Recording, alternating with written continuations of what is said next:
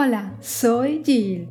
Bienvenido a un nuevo episodio de La curiosidad no mató al gato. Ay, los espejos. Los espejos son todo un misterio, ¿no crees? ¿Qué se ve en un espejo que se mira en otro espejo? ¿Lo sabes tú, señora de los deseos, la de los ojos dorados? La pregunta la hace el viejo de la montaña errante en la novela de Michael Ende, La historia interminable, y ayuda a resumir la vieja fascinación del hombre por ver su reflejo. Si te atraen los espejos, digo no solo para ver tu reflejo, pero el misterio que hay detrás de ellos, bueno, pues hoy te hablaré de ello. Espero que te guste el tema y espero que me acompañes.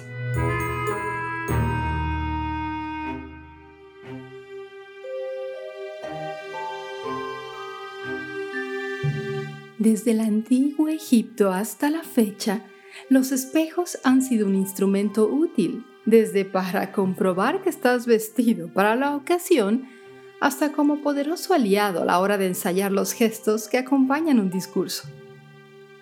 Los primeros surgieron del arte de pulir metales como el bronce o la plata, pero después, casi en el siglo XIII, comenzaron a fabricarse con una lámina de aluminio cubierta por vidrio y se volvieron la mejor manera de verse como las otras personas nos ven. Pero, ¿conoces algunas curiosas historias sobre los espejos? Los espejos han sido a lo largo de la historia fuente de fascinación para diferentes culturas y pueblos. Y sin lugar a dudas, hay algo bastante peculiar en los espejos.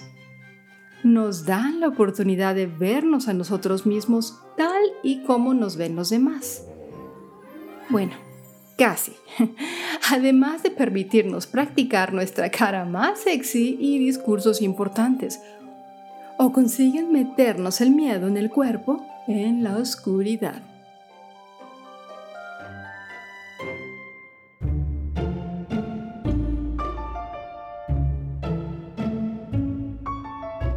Durante milenios, los espejos se han utilizado para contar el futuro, ver el pasado o buscar la verdad.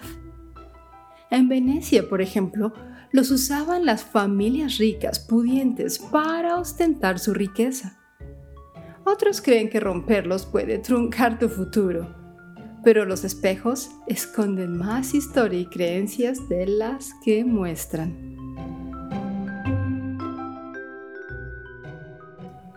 Espejito, espejito, ¿recuerdas esta frase?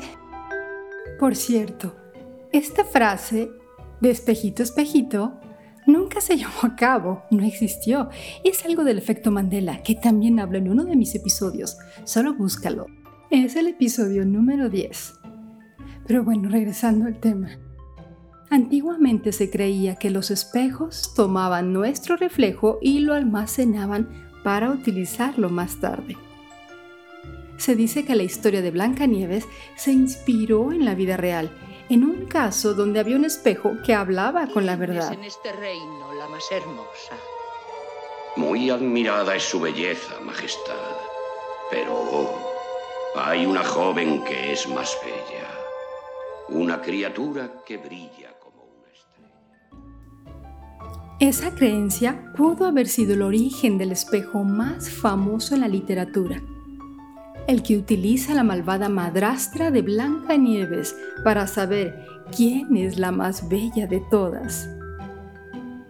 Parece ser que la inspiración que tomaron los hermanos Grimm para su relato provino de una historia de la vida real, la de una baronesa bávara cuyo padre se volvió a casar en 1743. De acuerdo a los relatos históricos, la madrastra había recibido un enorme espejo como regalo de su nuevo marido.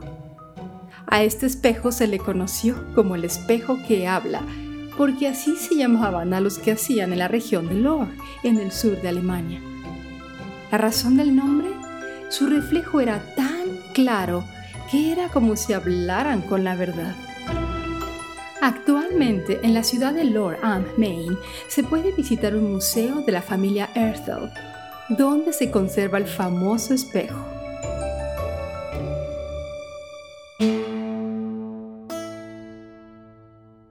En China, los espejos fueron utilizados para capturar energía, especialmente de la luna.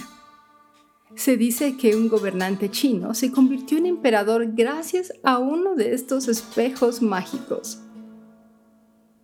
Qin Shi Huang, el primer emperador de la dinastía Qin, y cuyo mausoleo está rodeado por los famosos guerreros de terracota de la provincia de Xi'an, aseguraba que su espejo mágico le permitía ver las cualidades o virtudes internas de las personas que se reflejaban en él.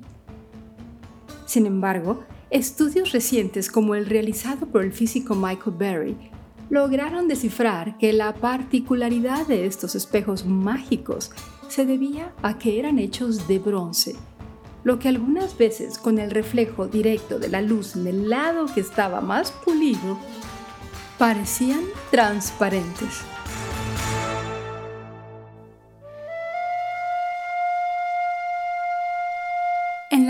Grecia, las brujas de Tesalia del siglo III usaban los espejos mágicos para después escribir sus oráculos con sangre. También los especulari algunos sacerdotes de la antigua Roma los utilizaban para ver el pasado, el presente y el futuro.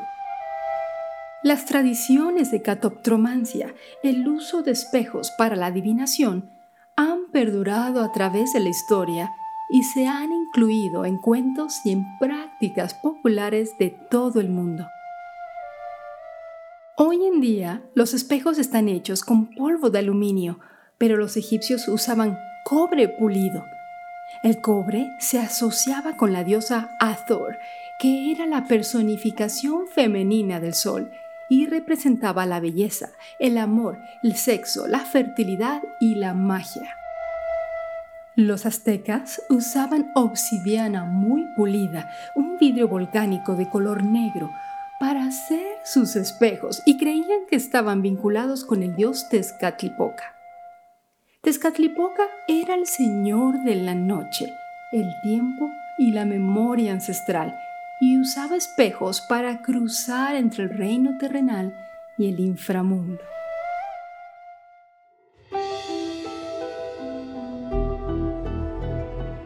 ¿Serán realmente portadores de mala suerte? Hay muchas supersticiones relacionadas con los espejos, incluyendo aquella que dice que si rompes uno, tendrás siete años de mala suerte. Los romanos son los culpables de esto, ya que creían que la vida se renovaba en ciclos de siete años. Ellos sostenían que si rompías un espejo, tu alma se quedaría atrapada entre los pedazos y no sería liberada hasta que llegase el siguiente ciclo de vida. Pero también había formas de romper la maldición, recogiendo todas las piezas y enterrándolas en el suelo o arrojándolas a un río con una corriente fuerte, dejando que así el agua se lleve la desgracia. Pero en Pakistán, por ejemplo, Romper un espejo o un vaso en una casa es un buen presagio. Significa que el mal está saliendo de tu hogar y la buena suerte se acerca. Los actores famosos por sus supersticiones creen que trae mala suerte que otra persona se mire al espejo por encima del hombro mientras se prepara para una actuación. Y los espejos en el escenario están prácticamente prohibidos existe el temor de que se rompan y por lo tanto la maldición involucre a los actores en escena y al teatro entero. Y todo esto se basa en la vieja superstición de que los espejos son una puerta de entrada para los espíritus malignos. A un nivel más práctico, los espejos no son los mejores amigos de los escenógrafos, ya que reflejan la luz y arruinan los juegos de luces.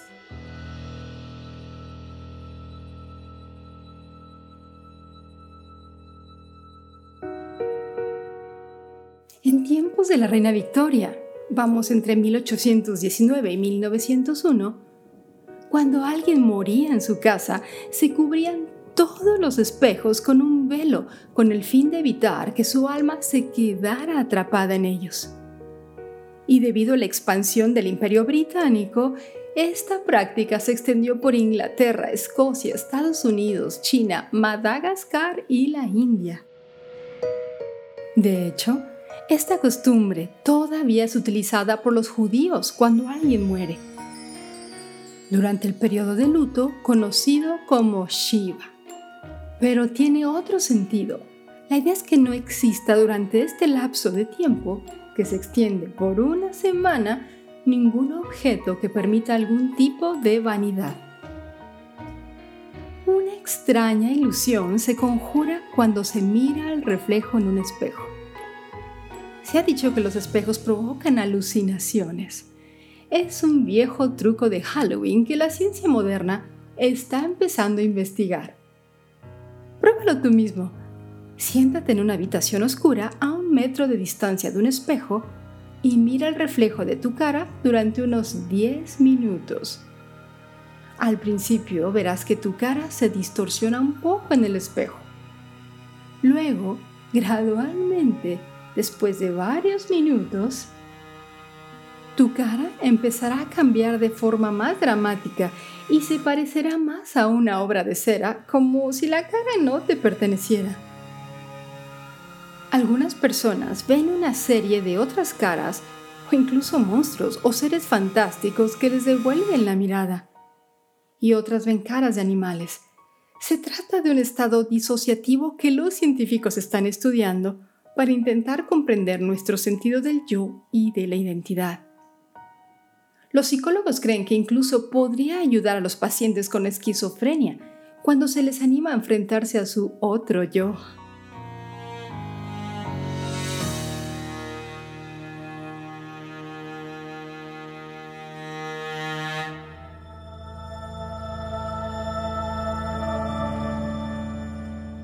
De acuerdo al relato del libro de Bram Stoker, Drácula no se reflejaba en el espejo. Algunas culturas antiguas creían que los espejos reflejaban la sombra del alma, la verdadera naturaleza de la persona que se reflejaba en ella.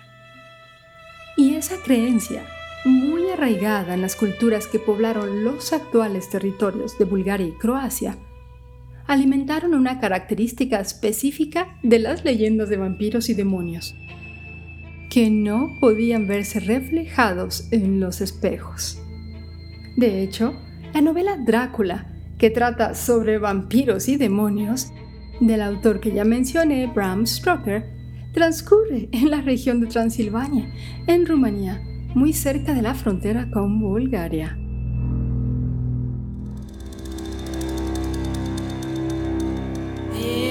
Y hablando de espejos, ahora sí con un toque de magia y algo macabro, si escuchaste mi episodio pasado. Espero que recuerdes una historia que conté de Johann Georg Faust. Él fue un alquimista alemán que inspiró las famosas leyendas de Faust. Él escribió un libro de hechizos, un grimorio llamado el Hosenbahn. Según las instrucciones del libro, si uno quiere ver el futuro en un espejo, debe ir al mercado un viernes y comprar el primer espejo que encuentre, sin importar lo caro que sea si regatean el precio, significa que puede entrar un demonio. En la noche de la luna nueva, el propietario del espejo debe encontrar una tumba fresca, cavar en la zona donde estaría la cara del cadáver y enterrar el espejo boca abajo sobre el cuerpo. Nueve semanas después, el vidente debía desenterrar el espejo. Luego hay que decir en voz alta los nombres de tres espíritus para invocarlos los nombres de los espíritus cambian dependiendo del tipo de consejo que busque el vidente. El libro también describe cómo son las visiones exitosas. En estas visiones, el espíritu de un hombre o una mujer hermosa aparecerá y guiará al medium por todo el mundo, permitiéndole ver las respuestas a sus preguntas sobre el pasado, el presente y el futuro. Y recuerda, yo solo te estoy narrando lo que viene en el libro. No recomiendo que lo hagas.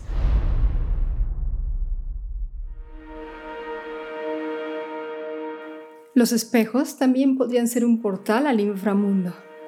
En el año 1200, Fry Bacon practicaba el método científico y experimentaba con cosas que inquietaban a la gente. Se miraba en un espejo y aparentemente hablaba con personas que estaban lejos. Era algo así como un Skype o Zoom de hace muchos años.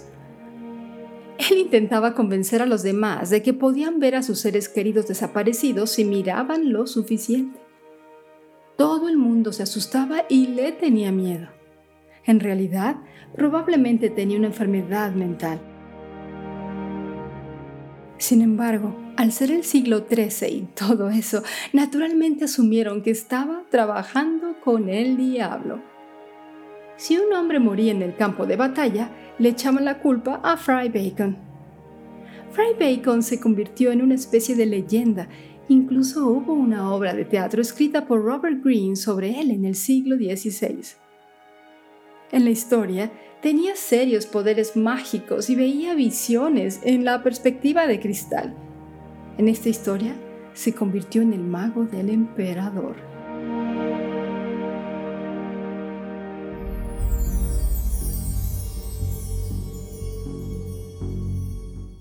Un italiano llamado Conde Alessandro di Cagliostro fue un alquimista, mago y masón que afirmaba ser capaz de ver el futuro a través de una bola de cristal. Entretenía a la nobleza en la corte real italiana a finales del siglo XIII. Predijo varias cosas que al parecer se hicieron realidad, incluida la de decirle a una joven que iba a morir pronto. Di Cagliostro fue designado por un príncipe al que le informó de que sufría una grave desgracia. También era capaz de revelar secretos escandalosos que la gente intentaba mantener ocultos a la sociedad. Dicagliostro afirmaba que sus poderes procedían de su rito egipcio también utilizaba drogas psicodélicas para tener visiones muy vívidas que interpretaba como parte de un poder espiritual superior. Resulta que su verdadero nombre era Giuseppe Balsamo. Finalmente fue encarcelado por herejía.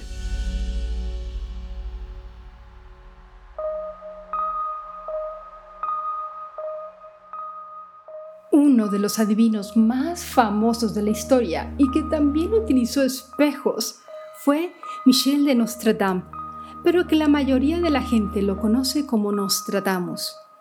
En el siglo XVI trabajó como médico, tratando a las víctimas de la peste en Italia y Francia. Sin embargo, se le recuerda por sus profecías y se le atribuye la predicción de múltiples tragedias que ocurrieron después de su muerte. A diferencia de muchas otras historias que he contado hoy, Nostradamus tenía visiones increíblemente vívidas y escribió poemas cortos para describir cada una de estas profecías. Muchas personas han leído sus poemas y los han hecho encajar en algunos de los mayores acontecimientos de la historia, como los atentados del 11 de septiembre y las cicatrices de Hitler en la humanidad. En una historia, Nostradamus fue convocado por la reina de Francia, Catalina de Medici, porque quería saber quiénes serían los futuros reyes de Francia. Le entregó un espejo encantado y al parecer pudo ver sus rostros. Y bueno, como te he contado, los espejos no solo se han utilizado para poder apreciar nuestro reflejo.